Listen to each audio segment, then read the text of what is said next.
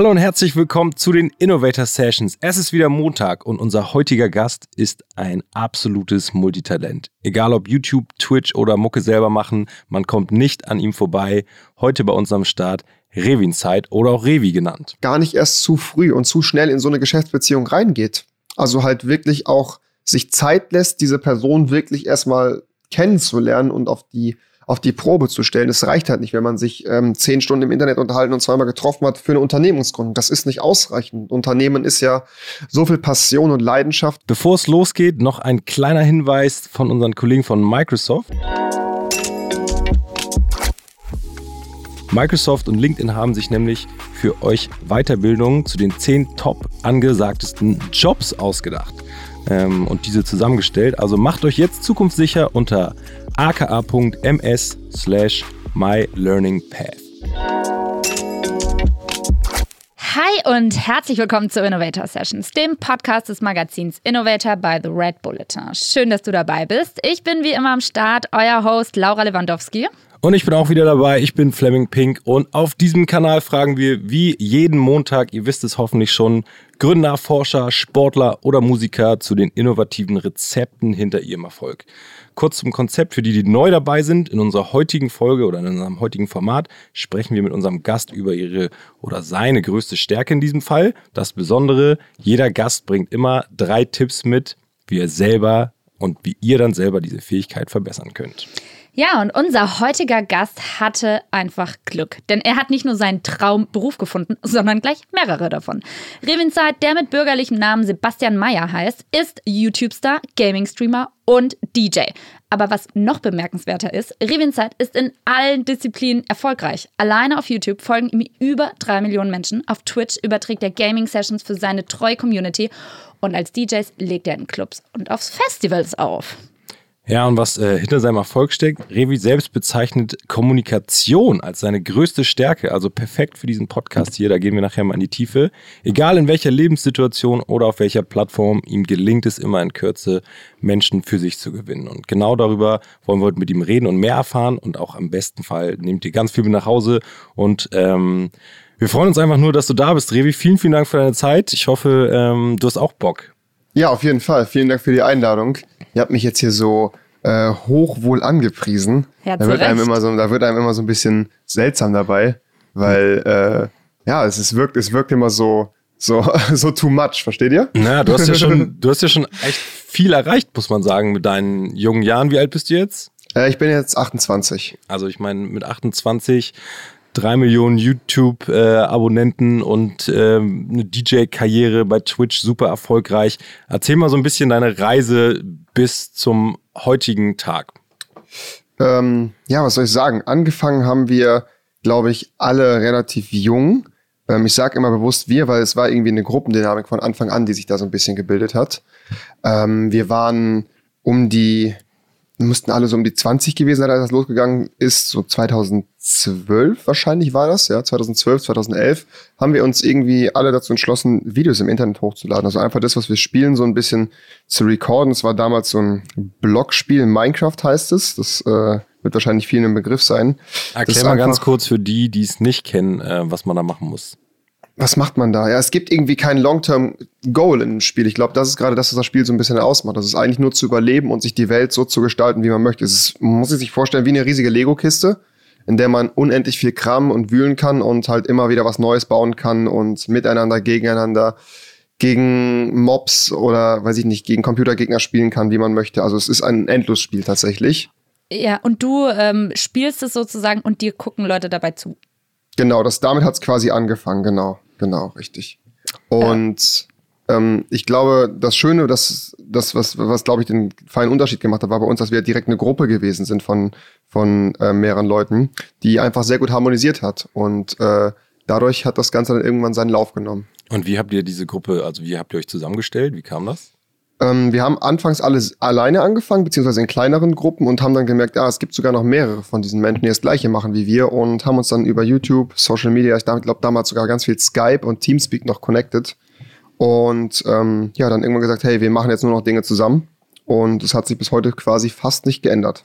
Also das heißt, diese Leute sind Freunde von dir gewesen, auch von früher, aus der Kindheit, aus der Stadt. Ähm, vielleicht noch mal ganz kurz, wo Mhm. steckst du eigentlich gerade? Äh, ich bin gerade in Köln und ähm, bin ja auch hier geboren worden, bin außerhalb von Köln aufgewachsen auf dem Dorf. Und das ist genau das Besondere daran. Das waren nämlich keine Freunde, keine Leute, die ich vorher kannte. Das waren alles äh, Menschen, die irgendwie ähm, übers Internet an mich herangetreten sind oder die wir einfach äh, übers Internet kennengelernt haben. Ich glaube, die ersten beiden, mit denen ich den Kanal gemacht habe, schöne Grüße an Simon und Patrick von damals, Shoutouts. waren Leute, die ich äh, auf einem Server einfach kennengelernt habe. Also wir haben da irgendwann am Multiplayer-Server gespielt und uns darüber irgendwie connected, weil wir zusammen irgendwie da gespielt haben. Und dann gesagt, auch wir machen jetzt einfach mal so einen, so so einen YouTube-Kanal zusammen auf. Und ähnlich war es bei den anderen auch. Die hat man dann auch irgendwie übers Online-Gaming kennengelernt oder halt darüber, dass die halt auch einen Kanal hatten. Ist dann dann irgendwie über eine Nachricht auf YouTube oder einen Kommentar irgendwie in Kontakt gekommen. Was ich immer so mega faszinierend dabei finde, ist, dass du tatsächlich dir ein Leben damit finanzierst und ich denke mal auch sehr gut. Ähm, wie hast du da von Anfang an dich dazu entscheiden können? Also du hast ja im Endeffekt für Außenstehende den ganzen Tag vom PC verbracht, nehme ich mal an. Ähm, und, und wie hat sich da diese Dynamik entwickelt, dass du da echt gesagt hast, okay, das will ich unbedingt machen und das hat irgendwie auch eine Perspektive, weil viele fangen ja was an und dann ist es eine Leidenschaft und wissen nicht so genau, in welche Richtung die Reise geht. Das war ganz am Anfang damals tatsächlich auch so. Also wir hatten damals nie irgendwie großartig Absichten oder glaube ich wirklich Ambitionen ähm, zu sagen, wir werden irgendwann mal davon leben, weil das damals noch gar nicht so sehr etabliert war. Ich glaube, YouTube hat das Partnerprogramm gelauncht 2009 und man konnte sich damals gar nicht direkt als Partner bewerben. Also es stand erstmal völlig außer Reichweite, damit überhaupt Geld zu verdienen. Wir haben halt einfach das gemacht, was wir geliebt haben, nämlich halt spielen miteinander und äh, auch gegeneinander ganz viel. Und irgendwann kam das dann mit der Zeit, dass man gemerkt hat, man kann damit tatsächlich was verdienen. Und als die ersten Freunde dann um mich herum ähm, gemerkt haben, es ist tatsächlich dann doch ein ganz netter Nebenverdienst und irgendwann sogar ein Hauptverdienst, ähm, dann hat man dann natürlich halt auch drüber nachgedacht, hey, wäre das nicht auch was für mich? Aber ähm, für mich war das erst auch erstmal gar nicht so interessant, weil ich steckte damals auch in meiner Ausbildung. Ich habe eine Ausbildung zum Immobilienkaufmann gemacht. Das muss so zweites Lehrjahr oder sowas gewesen sein. Und äh, war einfach nur ein Hobby tatsächlich. Ähm, genau, und habe darüber dann irgendwann gemerkt, hey, es läuft ja doch ganz gut, vielleicht kannst du dir damit irgendwas was aufbauen. Ja. Wie läuft diese Finanzierung denn damit ab? Also du sagst, man verdient damit Geld, aber kommen dann da Sponsoren auf dich zu und wollen Werbung schalten? Oder was waren da so die ersten Schritte, bei denen du festgestellt hast, irgendwie glaub- kommt da Cash rein? Ich glaube, der erste Schritt war dann irgendwann mal eine E-Mail von YouTube oder von Google selber, die gesagt haben, hey, du hast jetzt x äh, Abonnenten, Zuschauer und Views im Monat erreicht. Du bist jetzt zugelassen zu Partnerprogrammen, möchtest du dich bewerben? Und das war damals ein riesiger Akt. Also heutzutage ist es so, dass ein Netzwerk auf dich zukommt und die handeln das alles für dich. Damals musste man dann noch Google AdSense Konto machen und seine Steuer-ID angeben. Und das ist natürlich für jemand, der noch sehr jung ist, noch gar keine Ahnung von sowas hat, super, super überwältigend gewesen. Und es war halt dann irgendwie nach, ganz schön, dass nach den ersten zwei, drei Monaten dann so, weiß ich nicht, 10, 15 Euro dabei rumgekommen gewesen sind. Im Monat Die- reden wir davon. Nee, insgesamt in drei Monaten, in den ersten drei Monaten tatsächlich. geil. Geil. Ähm, war aber auch, glaube ich, so, man konnte die erst auszahlen ab 70 Euro, wenn ich mich richtig erinnere. Also man musste sogar noch sammeln. Und ähm, ich glaube, das war so der erste Schritt tatsächlich. Ich weiß auch noch ganz genau, dass ich irgendwann mal eine Kappe zugeschickt bekommen habe von irgendeinem Hersteller und ein T-Shirt, der gesagt hat, hey, du kannst dir was aussuchen. Und ich war so überwältigt davon, dass ich dachte, das kann doch jetzt nicht sein, dass ich, ich krieg, ich krieg jetzt hier ein T-Shirt umsonst, das ist ja der Hammer. Hast du das Ja. noch? Ich hab es tatsächlich noch, ja, es ist noch bei meinen Eltern, ja. Sehr cool. Ähm, und, und wenn du dann mal die weiteren Jahre anguckst, also ich nehme an, dann kommen kamen immer mehr Partner auf dich zu. Du hast ähm, das wahrscheinlich dann auch Vollzeit gemacht. Ähm, wann hast du dieses Momentum von YouTube und dieses diese Thematik auch in andere Netzwerke gebracht. Und wenn man jetzt auf deinen Kanälen ist, dann sieht man ja auch sehr viel Privates auch auf Instagram von dir und das, äh, ne, Fotos mit einem Hund und so weiter. Also du bist jetzt nicht mehr nur der Gamer ähm, für eine außenstehende Welt, die damit nichts anfangen kann, uninteressant, sondern im Gegenteil. Du hast auf allen möglichen Plattformen bist du aktiv. Wie kam das dazu? Ich, ich glaube, also 20, das müsste 2015 auch gewesen sein, ähm, war dann so ein Moment, wo meiner gesagt hat, also wir haben alle zusammen in einem Haus gewohnt. Ich denke mal, ich lasse es jetzt gut sein nach der Ausbildung. Ich ich habe die Ausbildung abgeschlossen, habe dann gesagt, ich lebe jetzt erstmal davon und haben dann, glaube ich, bis 2017, 18 irgendwie unser Ding gemacht. Es ging dann auch immer, immer schneller und YouTube ist immer mehr in den Mainstream gerückt. Also das war damals eine ziemliche Nischengeschichte, ähm, bis dann wirklich ja irgendwie jeder, gefühlt jeder äh, jeder Mensch zwischen 8 und 32 sich irgendwie mal auf YouTube verirrt hat und dann da auch irgendwie Anschluss gefunden hat. Ähm, und ich glaube so wirklich, dass man dann gesagt hat, man kann das Ganze jetzt als, als großes Ding skalieren, war dann so 2017, 18, wo man dann angefangen hat zu sagen, hey, ich äh, brauche jetzt ein Management und wäre es nicht äh, verkehrt, vielleicht ein eigenes Management zu gründen und da mit anderen Leuten zusammenzuarbeiten und ähm, habe mich halt in den ersten Jahren da sehr, sehr gut mit anderen Leuten vernetzen können. Ja, und ich glaube, das muss so der Punkt gewesen sein, wo man dann gesagt hat, ich glaube, jetzt ist man an einem an einem, an einem guten Turning Point und das Ganze wirklich vernünftig zu professionalisieren mit ähm, einem Cutter als Assistenten, mit einer vernünftigen Kameracrew. Also irgendwann kam, glaube ich, bei uns allen so der Moment, wo wir gesagt haben, es reicht dann vielleicht doch nicht mit dem schlechtesten Headset aufzunehmen, sondern wir brauchen vernünftige Audioqualität, wir brauchen eine Kamera, wir brauchen eine Ausleuchtung, wir brauchen einen Hintergrund, wir brauchen wirklich ähm, ja den nächsten Schritt quasi zur Professionalität. Und ich glaube, das kam so 2017 oder sowas um den Dreh. Krass spannend. Ähm, wie viele Leute arbeiten aktuell in deinem Team? Würde mich mal interessieren. Und ich glaube, da bin ich nicht der Einzige.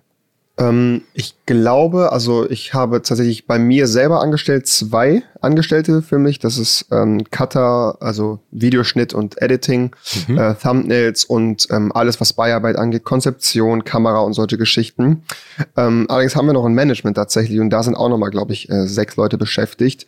Plus noch ein Musiklabel, wo auch nochmal Leute beschäftigt sind. Also ich glaube, so im ganzen Kreis von Leuten müssen es an die 10 bis 15 Leute sein, die immer wieder mal zuarbeiten ähm, oder auch mal dann da sind. Wir haben noch eine Charity-Organisation, wo noch zwei Personen arbeiten. Also es müssten wahrscheinlich so um die 15 Leute sein. Okay, genau. und das Management managt dann auch andere, die quasi in der gleichen Nische wie du unterwegs sind? Oder ähm, was macht das Management? Ist das nur auf dich fokussiert? Genau, das Management ähm, macht auch noch andere Künstler. Das sind Musikkünstler und Videokünstler, die halt da auch mit im Management drin sind. Genau, das sind aber auch alles Freunde. Wir haben es auch bewusst relativ klein gehalten. Wir haben 2017 angefangen mit einem relativ großen Management, wo dann sehr viele Künstler unter Vertrag gewesen sind und haben uns dann aber Ende 2017, Anfang 2018 dazu entschlossen, das ähm, ja, zu verlassen, weil wir halt gemerkt haben, das ist doch zu groß und das ist eine Sache, die ein bisschen das intime Arbeiten mit uns als Team äh, verhindert. Es war auf jeden Fall nicht verkehrt, das so aufgebaut zu haben und das besteht auch heute noch. Aber äh, wir haben uns dann doch entschlossen, lieber in einem kleinen Team und dafür sehr, sehr eng und intim miteinander zu arbeiten. Also das heißt, du bist inzwischen auch nicht mehr nur in Anführungsstrichen ähm, Gamer, sondern auch Geschäftsführer beziehungsweise ähm, leitest ein Team. Wie schaut denn da so ein Arbeitsalltag bei dir aus? Also wenn man mm. überhaupt von Alltag sprechen kann. Das ist genau, das ist immer die Schwierigkeit. Es gibt nicht den typischen Tag irgendwie. Also wir haben das schon sehr oft versucht. Äh, ich weiß nicht, Kai Pflaume ist mir einen Tag lang gefolgt. Ich hatte auch einen anderen Freund, der mir einen Tag gefolgt. Es sind immer so viele unterschiedliche Sachen, die da passieren. Ähm, ja, im Regelfall bin ich halt auch morgens gegen spätestens zehn hoffentlich im Büro. Äh, ich versuche es vorher zum Sport zu schaffen. Ähm, gehe mit dem Hund raus, bin dann hier und dann ist es meistens so, dass ich tatsächlich dann erstmal Geschichten wie diese hier mache, also wirklich erstmal klassischen Mediakram. Das können Interviews sein. Äh, ich habe, bevor ich jetzt hier mit euch noch aufgenommen habe, habe ich eine Geschichte für einen befreundeten YouTuber aufgenommen. Das war eine Synchro-Geschichte, also ein bisschen Synchronisationskram für einen kleinen Kurzfilm, den er animiert hat. Also erstmal solche Arbeiten. Dann trifft man sich meistens, wie jetzt gleich auch noch dem im, äh, Podcast hier, zu einem Meeting im Team irgendwie. Äh, gleich ist jemand von meinem Netzwerk da und dann wird dann über die Entwicklung des Kanals gesprochen und potenzielle Möglichkeiten fürs nächste Jahr, ein kleiner Rückblick auf letzte Jahr gegeben und was man bis jetzt so auf die Beine gestellt und erreicht hat. Und ähm, ja, dann geht's dann meistens nachmittags irgendwie in den Produktionsalltag rein. Also das heißt, es sind dann Videoaufnahmen. Ich habe ähm, momentan natürlich weniger durch Corona äh, oftmals sonst halt Leute hier, mit denen man zusammen dreht, bin aber auch sehr viel unterwegs dann draußen, drehe da. Oder wenn ich halt möchte, sind es dann einfach klassische Gaming-Aufnahmen am PC.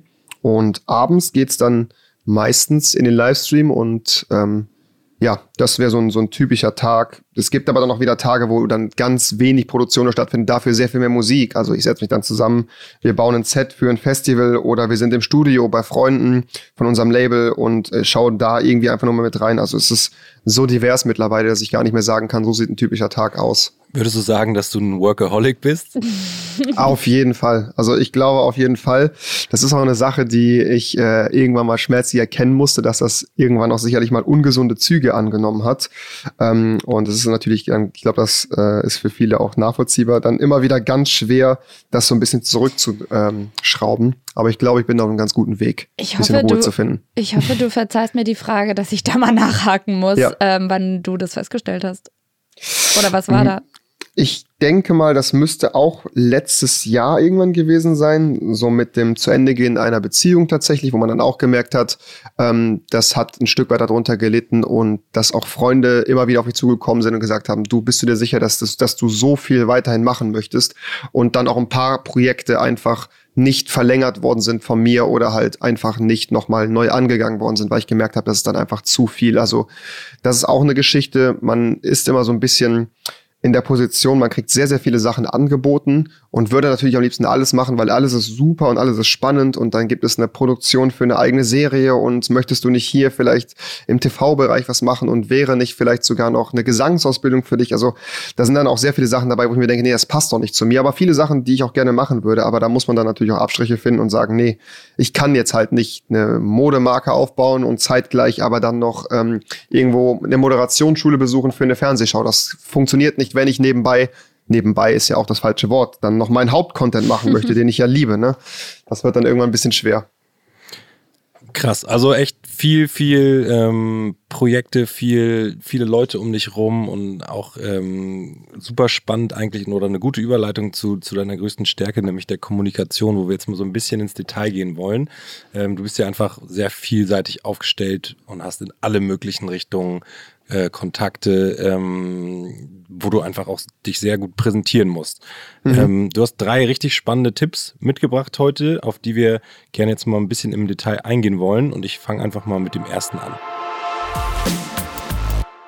Überwinde dich selbst. Sag mal was dazu. Ja, was soll ich dazu sagen? Ähm, ich glaube, dass das Thema Komfortzone war da so ein bisschen mit ähm, einbegriffen. Also dieses das ist, das klingt immer sehr, sehr flach und ist bestimmt in 200 Motivationspodcasts und Video vorher, äh, vorher genannt worden. Aber es stimmt tatsächlich. Dieses aus der Komfortzone raustreten und sich selbst zu überwinden ist ein ganz, ganz wichtiger Faktor gewesen, ähm, um irgendwie nicht nur business-wise, sondern auch in der Persönlichkeitsentwicklung voranzukommen. Ähm, also ich gab, es gab wenig Dinge, vor denen ich gesagt habe, nee, ich traue mir das wirklich nicht zu oder ich habe da Angst vor. Sag mal Sicherlich eins, wo du den, das gesagt hast. Den nötigen Respekt. Oh, ähm, wo hattest du Angst also, vor? Ich hätte, also ich habe zum Beispiel abgesagt, es war eine TV-Produktion, äh, wo es darum ging zu singen, wo sie mhm. gesucht haben und ich kann nicht singen und ich habe gesagt, niemals werde ich irgendwann irgendwo was singen können, egal wie viel Gesangsschule ich habe da sehe ich mich wirklich nicht. Das ist einfach nur ein kompletter Reinfall, das muss ich mir nicht geben. Mhm. Und ähm, das wäre dann so eine Sache gewesen, wo ich ja wirklich erkannt habe, das passt nicht. Das macht keinen Sinn. Aber viele Sachen ähm, sind dann auch so ein bisschen Trial and Error gewesen. Also ähm, man hat dann eine Sache versucht und man hat gemerkt, okay, das macht mir jetzt vielleicht Spaß, aber das hat dann nicht ganz so gut funktioniert oder das war super und das passt zu mir. Oder halt auch Sachen, die überhaupt nicht zu einem gepasst haben. Dann weiß man das fürs nächste Mal und kann dann da natürlich sagen, nee, das ist nichts für mich. Ähm, ja. Wie ist es dann ähm, bei dir ganz am Anfang gewesen? Also du hast ja Gaming gemacht, du hast ähm, Livestreams gemacht und dann irgendwann bist du aber auch viel mehr aktiver vor die Kamera getreten. Und wenn man jetzt zum Beispiel auf deinem YouTube-Kanal die Videos anschaut, dann habe ich mir jetzt mal eins mit deiner Ex-Freundin reingezogen letztens. Ähm, mhm. Das ist ja sehr persönlich auch und erfordert ja schon auch ähm, viel Mut, sich dahinzustellen und solche Details rauszuhauen. Ich glaube, man fängt da erstmal klein an und viele unserer Hörer und Hörerinnen sind vielleicht in einer ähnlichen Situation, dass sie jetzt im Zuge der Digitalisierung alle denken, oh, ich muss irgendwie mehr auf LinkedIn posten. Jetzt hat LinkedIn auch Stories ähm, plötzlich etabliert oder auf mhm. Instagram Stories und ich muss mich vor die Kamera setzen. Aber die trauen sich vielleicht erstmal nicht. Und was hast du da für einen Tipp für die? Ich glaube, das ist so ein bisschen das Problem unserer Zeit, dass wir von Algorithmen ein Stück weit bestimmt sind. Und ich glaube, dass ähm, wir da ganz gut aus dem Nähkästchen plaudern können, weil wir alle schon mal erlebt haben, wie es ist, wenn der Algorithmus einem nicht zuträglich arbeitet. Ähm, so ein Algorithmus funktioniert ja nun mal nur dadurch, dass der halt mit Content gefüttert wird und eine Plattform funktioniert ja nur durch den Content. Das heißt, je mehr ich poste und je mehr ich quasi an Content produziere, ähm, umso mehr bin ich auch in der vorgeschlagenen Leiste und umso mehr werde ich auch anderen Leuten angezeigt. Das heißt, umso schneller wachse ich. Ähm, das ist leider so ein bisschen das Leidwesen an so einer Plattform. So eine Plattform muss ja irgendwo aussieben, wen schlage ich jetzt vor? Und dementsprechend ist das so ein bisschen das Mantra so dieser ganzen Plattform. Ich muss ganz ehrlich sagen, es gibt da für mich zwei Herangehensweisen. Man muss sich dieser Sache vielleicht gar nicht unbedingt beugen. Tatsächlich, vielleicht ist es auch einfach gut, sich diesem Ding nicht zu beugen und nicht unbedingt mitzugehen, weil es gibt doch immer wieder Ausnahmen von Menschen, die durch ihre Persönlichkeit und durch das ähm, sehr unregelmäßige Hochladen und ähm, Posten von Content zu einer Art Koryphäe auf ihrem Gebiet geworden sind und dadurch was Besonderes darstellen. Also es ist immer so ein zweiseitiges Schwert. Ähm, aber ich glaube tatsächlich, dass es ein Stück weit doch sinnig dann ist, ähm, ja, mit, der, mit dem Strom zu schwimmen und dann vielleicht doch da regelmäßig Dinge zu posten und outzuputten. Das, den, den Mut dafür aufzubringen, ich habe fast nur das Gefühl, das ist eigentlich nur eine Gewohnheitssache. Also man kann relativ gut, das klingt ein bisschen seltsam, aber ich glaube, das ist eine Charisma-Geschichte. Das ist wie wenn ich vor einem Spiegel mit mir selber rede und ähm, die Stories mir zurechtlege, vorher vielleicht erstmal sowas aufnehme, gar nicht erst hochlade und einfach nur ein bisschen übe. Das klingt super, super seltsam, aber bei uns sitzt ja auch nicht direkt jeder Take. Also es gibt auch bestimmt bei mir 10, 20 Versuche, bis ich irgendwann das in 15 Sekunden gedrückt bekomme, was ich eigentlich sagen wollte. Und ich glaube, das ist schon mal ein ganz gutes Tool, dass man sich einfach vielleicht hinsetzt, mit der Kamera-App direkt arbeitet und nicht direkt auf Instagram postet. Und glaubst du, dass alles, was du sagst, auch wichtig ist? Also, weil Nein. ich oftmals mich manchmal vor Instagram hinstelle und mir beim Sport denke ich mir, oh ja, das wäre irgendwie was Interessantes, das, das könnte man jetzt mal so erzählen. Und dann sitze ich vor meinem Handy und denke mir so, mhm. boah, Laura, ey, really? Do you really care? Ist es wirklich wichtig? Und dann zögere ich und dann mache ich doch nicht, die Story. Wie ist mhm. das bei dir? Äh, absolut genauso. Ich habe so viel Bullshit in meinen Stories drin. Ich habe das Gefühl, dass meine Stories fast nur aus Bullshit und Albernheiten bestehen. ähm, vielleicht macht es aber auch das ein Stück weit aus. Also ich glaube, dass es ganz, ganz selten der Fall, dass da wirklich eine wichtige Aussage hintersteht. Wenn ich mir jetzt, ich meine, gut, das ist auch eine ziemliche Bubble, in der ich mich bewege. Ähm, wenn ich mir jetzt die Stories von meinen YouTube-Kollegen durchschaue, ähm, dann sehe ich da ganz oft halt einfach nur, was die über den Tag verteilt machen. Davon lebt ja auch irgendwie die Persönlichkeit, indem sie halt relativ nahbar sind. Ähm, und sie zeigen, was halt gerade bei ihnen abgeht. Dann sehe ich da Produktplatzierungen für Werbung und ganz, ganz selten irgendwo einen Aufruf zu wirklich gesellschafts- ähm, relevanten Themen. Also ganz, ganz selten tatsächlich.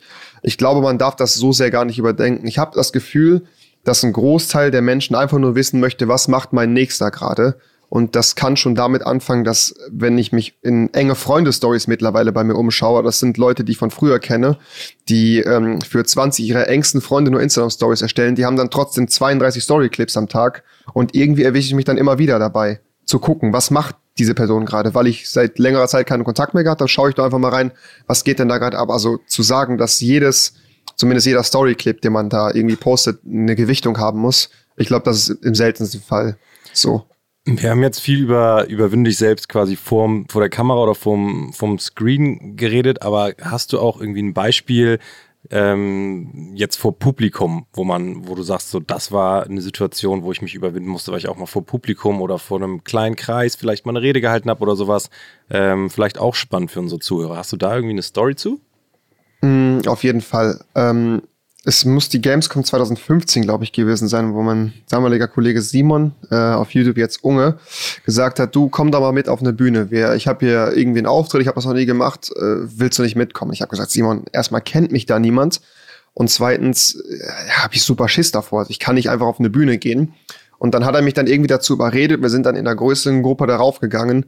Und ich glaube, das war so für mich ein ganz, ganz wichtiger Punkt zu erkennen, ähm, dass man dann als Gruppe da in dieser ganzen Euphorie das dann doch ganz gut gehandelt hat und diese Überwindung ähm, durch das gute Zureden der anderen und ähm, ja, den, den, den einfach die Spontanität im Moment dieses Lampenfieber dann abrupt irgendwie abgeschaltet hat. Also natürlich standen wir dann halt da, bevor es die Treppe hochging, haben gedacht, oh, jetzt stehen hier 2000 Leute oder sowas. Unglaubliche Zahl. Ähm, und es hat trotzdem irgendwie funktioniert. Und ähnlich ist es auch, wenn ich irgendwo sitze und einen Talk auf einer Bühne habe. Es ist natürlich immer wieder eine gewisse Grundaufregung da, aber es spielt sich irgendwann eine Routine ein, so ein Stück weit. Also ich glaube, das kommt dann irgendwann mit der Zeit, dass man da weiß, ähm, auf was man sich jetzt da einlässt und was man sagen wird. Aber eine gewisse Grundaufregung ist immer da und das finde ich auch wichtig, ähm, damit man sich immer wieder bewusst wird, dass man jetzt halt vor vielen Leuten spricht und dass man ein Stück weit auch aufpassen sollte, was man sagt und auch überdenkt, ähm, wie man sich dann ausdrückt. Ja. Finde ich eine super Überleitung zu deinem zweiten Tipp. Ähm, den würde ich mal ganz kurz anteasern. Und zwar bedeutet der, versteh dich selbst. Mhm. Und alles, was du gerade gesagt hast, bedeutet ja schon, dass du dich intensiv mit dir selber auseinandergesetzt hast, also reflektiert hast. Wie bist du da vorgegangen oder was steckt hinter diesem Tipp? Mm, sich ständig selbst zu reflektieren, ist, glaube ich, gerade wenn man in der Öffentlichkeit steht, fast schon eine Art Pflicht. Zumindest habe ich das Gefühl, dass es unglaublich wichtig geworden ist, ähm, weil ich ganz oft sehe, dass sehr viele Persönlichkeiten des öffentlichen Lebens, seien es aus meinen Kreisen oder seien es aus prominenten Kreisen, ja Dinge von sich geben, wo man sich dann fragt, wäre es nicht besser gewesen, wenn du vielleicht noch zwei, drei Minuten vorher nachgedacht hast, bevor du diese Story dieses Statement in einem Livestream, diesen Tweet, was auch immer abgesetzt hast. Das ist dann auch ganz oft eine Sache. Ich habe mich auch sehr oft dabei erwischt, dass ich halt irgendwas gepostet habe und gedacht habe, boah, das war jetzt so dumm, lösche es doch einfach wieder, ähm, weil ich gemerkt habe, dass es kompletter Schwachsinn gewesen ist. Ähm, und bei mir hat dieser Prozess auch anfangs gar nicht so sehr eingesetzt. Man war sich immer relativ sicher, bis man dann, glaube ich, die erste berechtigte Kritik bekommen hat tatsächlich. Also nicht wirklich blinden Hate, ein Was blödes? Kommentar.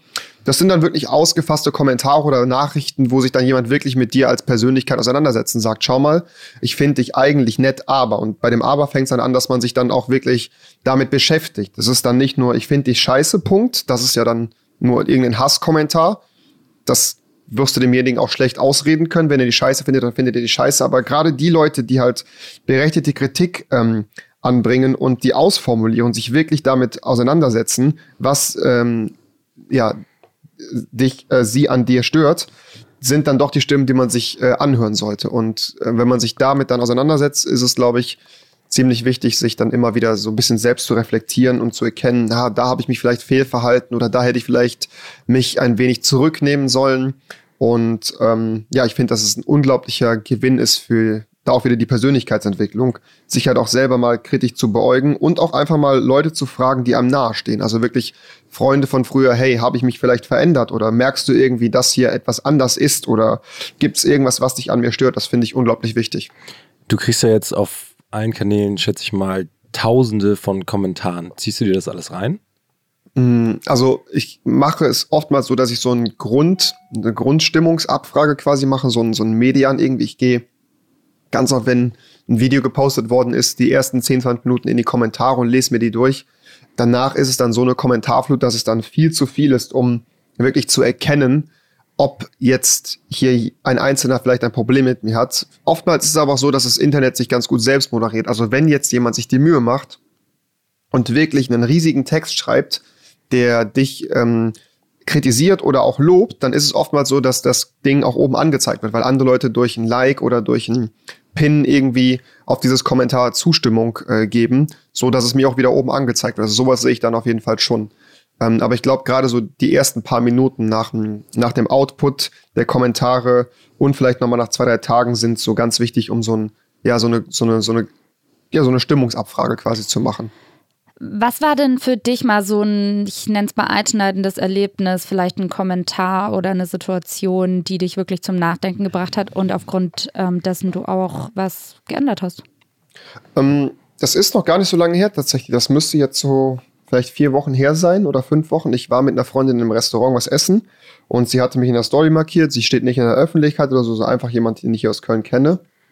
Und ähm, da wurde dann ihr auf die Story geantwortet, I, was machst du denn mit ihm? Er ist doch super arrogant. Und da habe ich mich dann tatsächlich gefragt, gibt es wirklich Leute, die halt denken, dass ich irgendwie arrogant auftrete oder eine arrogante Verhaltensweise an den Tag lege und habe das einfach mal in einem Video angesprochen und habe dazu, glaube ich, über, weiß ich nicht, 22.000 riesige, ausformulierte Kommentarblöcke bekommen, die dann bis ans Zeichenmaximum eines Kommentars geschrieben gewesen sind.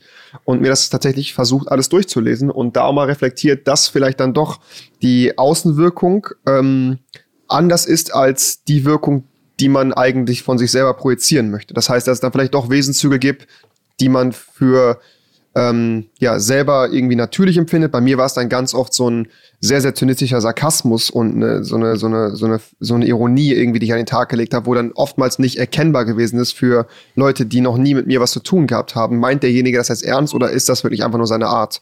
Und da habe ich dann natürlich schon so ein bisschen reflektiert und auch mal nachgedacht, ja, vielleicht solltest du das ein bisschen angehen, weil ich möchte ja kein arrogantes Bild von mir in der Öffentlichkeit zeichnen. Ja, du hast natürlich die Möglichkeit, das im großen Stil nachzufragen für unsere mhm. Zuhörer da draußen, die jetzt vielleicht nicht drei Millionen YouTube-Abonnenten haben. Das geht auch im Kleinstil. Also ähm, du hattest ja eben schon angesprochen, du fragst auch, und das ist wahrscheinlich auch die wichtigste Meinung, die du dir vielleicht ja. einholst, deine engen Freunde und Eltern, deine Familie, Familie ja. genau.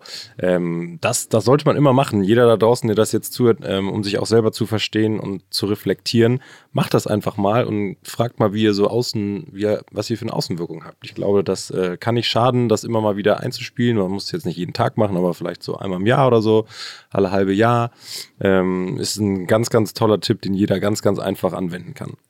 Ich glaube auch da nochmal ähm, ganz wichtig, vielleicht mal zu schauen, dass man im Freundeskreis fragt und dann auch im Kollegenkreis, weil das, glaube ich, auch nochmal ein großer Unterschied ist. Wie arbeite ich mit Menschen zusammen und wie bin ich im Privaten mit Menschen? Das ist auch nochmal ein riesiger Unterschied, ähm, den man da auf jeden Fall erkennen kann. Weil das habe ich nämlich auch tatsächlich gemacht, dass Freunde mir gesagt haben, nee, es ist alles normal und dann aber Leute, mit denen ich regelmäßig zusammen streame, gesagt haben, ja, du bist halt sehr laut und das kann manchmal schon störend sein. Wo das bei mir im Freundeskreis halt gar nicht so ist, weil ich dann wenn ich halt quasi in meiner Entertainer Rolle bin und ähm, meine Showmaske quasi anziehe, dass ich dann halt super, super laut bin. Das weiß ich, aber dass sich davon Leute gestört fühlen, das war mir ähm, ja in dem Maß noch gar nicht so bekannt. Und da ist es immer dann gut, auch verschiedene Kreise halt wirklich abzufragen. Ne? Hm. Wie, wenn wir schon darüber reden, dass du dich selber ähm, reflektierst und auch hinterfragst, ähm, da versteht man ja auch sehr viel, wie man so tickt. Und ähm, was ich ganz spannend finde in dem ganzen Medienalltag, ähm, den du ja wirklich dauerhaft und 24-7 hast, ähm, hast du da auch mal so ein Motivationsloch und wie kommunizierst du das vielleicht nach außen? Also so eine Schwäche zum Beispiel, wenn dir mal was nicht einfällt, weil, sind wir mal ganz ehrlich, ich kann mir nicht vorstellen, dass du der einzige Mensch bist, der sowas nicht kennt. Nee, auf jeden Fall. Also kommt immer mal wieder vor, das mag verschiedene Gründe haben. Das mag sein, dass, wie gesagt, der Algorithmus, das ist natürlich so ein, immer so ein, so ein treibendes Ding irgendwie bei uns, ähm, einen gerade nicht bevorzugt, dass man sich dann denkt, mache ich jetzt hier alles falsch und ist mein Content vielleicht doch nicht das, was zeitgemäß ist und was, was irgendwie Leute sehen möchten. Das mag aber einfach sein, dass man an einem Kreativ-Burnout irgendwie leidet oder eine Ideenlosigkeit hat und nicht mehr weiß, wie man weitermachen soll. Und ähm, da ist es natürlich auch wieder super, super gut, wenn man sich einfach da mit Leuten kurzschließt. Also wenn man halt Kollegen fragt, äh, Arbeitskollegen, sich nahestehende und sich auch mal bewusst wird, es kann halt nicht immer 110 Prozent geben. Es ist auch mal ganz schön runterzufahren. Und ähm, wenn man dann zwei, drei Tage ein bisschen Ruhe genossen hat, dann ist es oftmals so, dass man ganz schnell wieder dahin zurückfindet, wo man nämlich vorher gewesen ist. Ähm, man muss sich dann auch einfach, glaube ich, manchmal zurücknehmen. Und es geht dann relativ schnell, zumindest ist es bei mir so, dass ich dann wieder mit neuen Ideen irgendwie loslegen kann. Hm. Ja, dann würde ich sagen, ähm, das waren sehr interessante Tipps zum Thema, wie man sich selber besser reflektieren kann und die vor allem auch jeder in seinem Alltag umsetzen kann, auch wenn er nicht so eine große Follower-Base wie du hat. Ähm, jetzt gehen wir mal vom Innen nach außen und zwar zu deinem dritten Tipp. Der da wäre, wähle deine Partner bewusst. Ja, definitiv. Da ähm, kann ich, glaube ich, immer wieder nur appellieren. Es ist gerade ähm, im Geschäftswesen ja üblich, dass man da mit anderen Leuten zusammenarbeitet und man findet ja dann auch oftmals Gleichgesinnte, nicht nur auf einer ähm, kommunikativen, moralischen Ebene, sondern auch oftmals auf einer Business-Ebene, wo man dann sagt, hey, da haben wir irgendwie das gleiche Mindset und da möchten wir zusammenarbeiten und wir haben einen gleichen Ansatz und gleiche Pläne. Da kann ich halt immer nur zur Vorsicht appellieren. Ne? Es gibt halt immer wieder Leute, die sich da ganz gerne ähm, ja tatsächlich gerne bereichern an dir und ich habe das sehr oft im letzten Freundeskreis und im Kollegenkreis mitbekommen, dass es da auch ganz ganz viele Menschen gab, die damit wirklich wortwörtlich auf die Schnauze gefallen sind, weil ihnen dann halt Geld abhanden gekommen ist, ihre Reichweite ausgenutzt worden ist oder auch einfach nur ihr Knowledge. Also es gab auch ganz ganz oft Leute, deren Expertise einfach nur genutzt worden ist, ganz klassisch, äh, die daran nicht beteiligt geworden sind am Endgewinn ähm, und dann einfach wieder abgestoßen worden sind. Ich glaube, da muss man sich vor schützen und man darf nicht vergessen, dass da draußen nicht nur gute Menschen sind, die nicht nur das Beste für dich wollen, sondern im Großteil arbeiten ja doch sehr viele dann nur für sich selber. Und ähm, dass man da auf jeden Fall sehr vorsichtig ist, mit wem man da eine Geschäftspartnerschaft eingeht und vor allen Dingen nicht zu schnell zu übermütig wird. Ich würde sehr gerne von dir wissen, was so deine beste Erfahrung war und mhm. aber auch ganz wichtig, was war deine schlechteste Erfahrung in dem Zusammenhang? Ich glaube, meine beste Erfahrung, das kann ich jetzt schon wie aus dem Stehgreif beantworten, ist tatsächlich, dass ich mich damals mit meiner jetzigen Managerin und ähm, Label-Mitbegründerin Kim zusammengetan habe, die damals noch bei einer Agentur gearbeitet hat und ich gesagt habe, wir haben uns jetzt hier in dieser einen Kampagne so gut verstanden, wäre es nicht irgendwie an der Zeit, dass man daraus vielleicht was Größeres macht, nämlich halt ein Management. Ich bräuchte ein Management und ich kenne auch viele andere ähm, Personen, die irgendwie management-wise Hilfe brauchen. Ich glaube, da gibt es sehr viel Bedarf und ich habe das Gefühl, dass würdest du das sehr gut hinbekommen.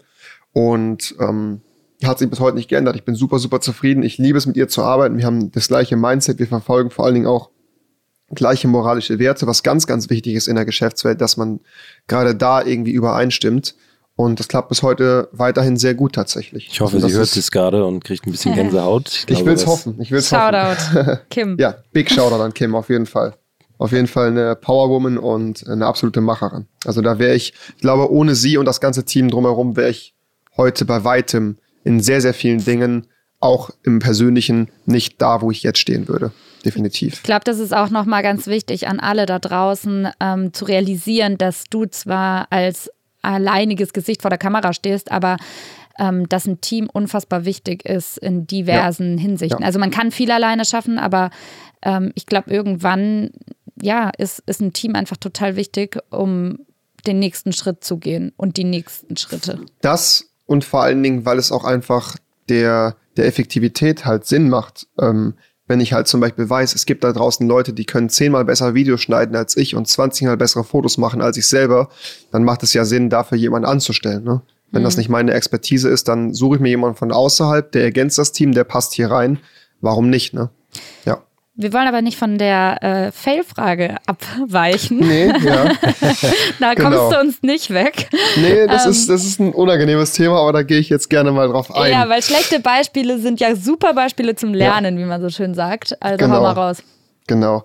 Das hat auch angefangen mit dem Spiel, was wir damals ursprünglich zusammen gespielt haben. Das war ein gemeinsames Servernetzwerk. Wir hatten Game-Server zusammen für dieses Game, für Minecraft im großen Stil, haben da täglich bis zu 10.000 Spieler gehabt. Ich glaube, jetzt all over müssten es über 5 Millionen einzelne Einträge von Spielersätzen sein. Also wirklich 5 Millionen Unique-Spieler, die auf unserem Servernetzwerk jemals gespielt haben. Heftig. Und also wirklich eine große Reichweite auch damit wieder aufgebaut. Ich glaube, wir waren das zweitgrößte Netzwerk in Deutschland. Ich glaube, siebtes größtes Netzwerk weltweit für dieses unglaublich krasse Spiel damals.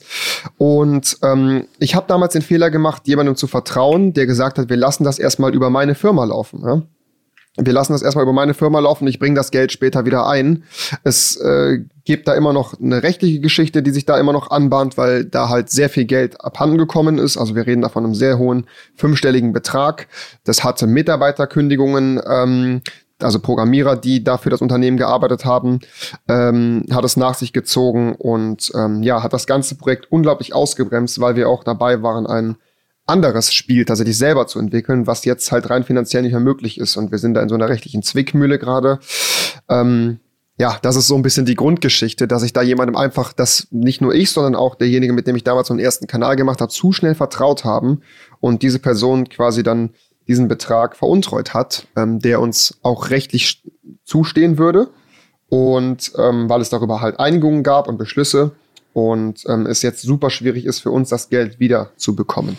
Was äh, würdest du sagen oder welchen Tipp könntest du ähm, weitergeben, dass man sich vor sowas schützt? Oder wie gehst du jetzt inzwischen vor, bevor du eben solche Beziehungen eingehst? wie können vielleicht auch andere, die jetzt mhm. überlegen, hey, ich würde vielleicht gerne was mit jemandem gründen oder ähm, auch im Studium vielleicht ein größeres ja. Projekt angehen? Ähm, ich glaube, damals auch ein Problem gewesen, tanzt nicht auf zu vielen Hochzeiten. Ich war damals so catched up in so vielen verschiedenen Projekten, dass ich dachte, ah, das läuft ja super da, das ist ja eine Sache, der hat das im Griff, das läuft schon irgendwie. Ähm, es funktioniert nicht, wenn man da nicht auch mindestens 100% Input reingibt und darauf achtet, was ist da gerade los? Also, dass man da auch ein Stück weit immer noch kontrolliert und schaut, was passiert da eigentlich gerade in dem Unternehmen. Und vor allen Dingen halt auch, dass man wirklich, ja, sich rechtskräftige Verträge sucht und diese halt auch irgendwie vorher abschließt, ne? weil sonst eröffnet das halt diesen Freiraum und es ist später ein unglaublicher Pain in the Ass, wenn ich das so sagen darf, Darfst das alles wieder rückabzuwickeln. Ähm, da kann man sich relativ einfach vor schützen, indem man einfach ein bisschen Geld in die Hand nimmt, einen Anwalt irgendwie beauftragt und das Ganze irgendwie von vornherein vernünftig abwickelt. Aber natürlich halt auch gar nicht erst zu früh und zu schnell in so eine Geschäftsbeziehung reingeht. Mhm. Also halt wirklich auch sich Zeit lässt, diese Person wirklich erstmal kennenzulernen und auf die auf die Probe zu stellen. Es reicht halt nicht, wenn man sich ähm, zehn Stunden im Internet unterhalten und zweimal getroffen hat für eine Unternehmensgründung. Das ist nicht ausreichend. Unternehmen ist ja so viel Passion und Leidenschaft und vor allen Dingen hängt da ja auch eine unglaubliche soziale Verantwortung dran. Ne? Wenn man jetzt von Mitarbeitern spricht, das sind ja auch alles Einzelschicksale, denen man ja gerecht werden muss und möchte. Und ähm, wenn dann da oben jemand Scheiße baut und du bist dann aber nicht nur der einzig Leidtragende, sondern auch die Mitarbeiter, dann wird es natürlich unschön. Und das hat dann natürlich auch irgendwie außerhalb des Finanziellen äh, Folgen auf deinen Gemütszustand und es ist super, super schwierig, das irgendwie mit sich selber zu vereinbaren, wenn man halt weiß, ich hätte einfach nur ein bisschen besser Acht geben sollen und mir vielleicht ein bisschen mehr Zeit geben sollen. Okay, war, finde ich, ein schöner Abschluss für den dritten Tipp und wir sind hier durch die Zeit gereist gerade. Ich würde gerne die drei Tipps nochmal kurz zusammenfassen und dann zum Ende kommen. Leider, leider, auch wenn es super spannend ist und ich glaube, wir mhm. noch Stunden weiterreden können. Aber die drei Tipps, die du heute mitgebracht hast zu deiner größten Stärke, nämlich der Kommunikation, waren zum ersten, überwinde dich selbst, heißt, komm aus deiner Komfortzone raus, begib dich in Situationen, die du dich vielleicht am Anfang nicht so wohl fühlst, aber die dich auf jeden Fall weiterbringen werden. Ähm, als zweites versteh dich selber, heißt reflektier dich selber, hol dir Feedback ein von deinen engsten Freunden, aber auch von vielleicht ein bisschen weiter gefächerten Umfeld. Ähm, analysiere deine Körpersprache, da gab es auch ganz viele spannende Punkte, die du angesprochen hast. Und eben zuletzt der dritte Tipp, wähle deine Partner bewusst. Lass dir einfach Zeit, mit wem du zusammenarbeitest und lerne sie erstmal kennen und sei sehr vorsichtig, aber dann auch all in, wenn es wirklich passt. Richtig. So, und ähm, ich würde sagen, das war eine sehr, sehr runde, tolle Folge. Ich ähm, hoffe, dir hat auch ein bisschen Spaß gemacht. Sehr viel. Vielen, vielen Dank, ja. Laura und ich grinsen uns hier an und wir ähm, können, glaube ich, beide sagen, dass das sehr, sehr informativ war. Und ich Total. hoffe auch für alle Zuhörer da draußen, denn das war's mal wieder ähm, mit den Innovator Sessions, dem Podcast des Magazins Innovator by the Red Bulletin. Nächsten Montag bist du nochmal am Start bei uns. Äh, ich glaube, mhm. das wird genauso spannend, dann kurz und knackig in der Toolbox-Folge. Genau. Und ähm, wir freuen uns äh, sehr, sehr darauf. Ich hoffe, ihr auch und ihr schaltet wieder ein. Vergesst nicht, uns zu abonnieren und ähm, verfolgt Revi auch mal so ein bisschen, die ihn irgendwie vielleicht jetzt zum ersten Mal gehört haben. Ist wirklich ein sehr, sehr spannender Typ auf allen Kanälen. Und er hat einen sehr süßen Hund.